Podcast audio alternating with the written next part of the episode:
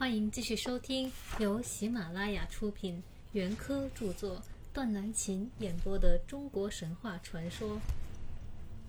今天我将为大家演播《中国神话传说》简明版第四章的第二节。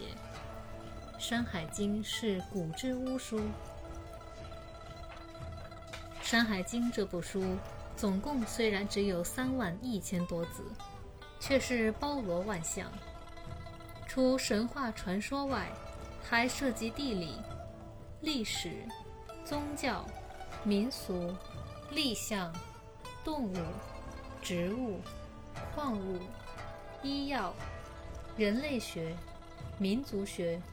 地质学，甚至连海洋学所探讨的问题，也能在《山海经》这部书里得到某些印证。真可以说是一部奇书，一部古代人们生活日用的百科全书。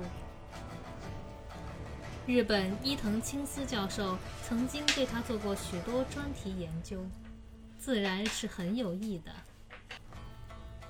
但也仅仅只是开始。至于我们，则对此书各方面的研究都还远远不够，甚至连神话传说这方面的研究也不够。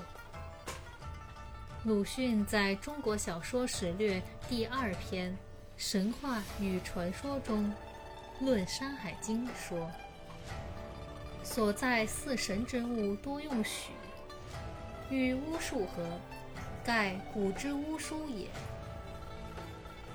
这个论断是很准确的，《山海经》的确可以说是一部古之巫书，大概是古代楚国或楚地的巫师们流传下来的一部书。巫以祭神事，这是鲁迅在《汉文学史纲要》中的第二编语。疑乎在此书里保存了这么多可贵的神话传说材料，更可贵的是，这些神话传说材料还接近原始状态，没有经过多少修改。这是因为原始神话从原始宗教的母胎里诞生出来，开始时还有相对的一致性。宗教也还没有成为纯粹迷信的缘故。战国时代的巫师终究是去国未远，所以保存了这些原始神话，而未加大的改动。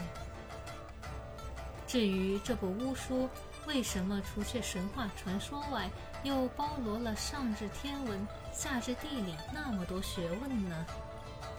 这也并不奇怪。在原来的古代，巫师就是古代的知识分子，甚至可以说是高级知识分子。一切文化知识都掌握在他们的手里，他们并不是浅薄无知的。自然，当这一切文化知识通过巫师的手，用文字记录的形式将它们表现出来的时候，是不免要打上宗教的烙印，笼罩上神秘气氛的。《山海经》的情况就是如此，但这并不妨碍它作为古代文化知识的宝库呈现给我们，让我们从各方面对它做深入研究吧。今天的演播到这里就结束了，我们下期再会。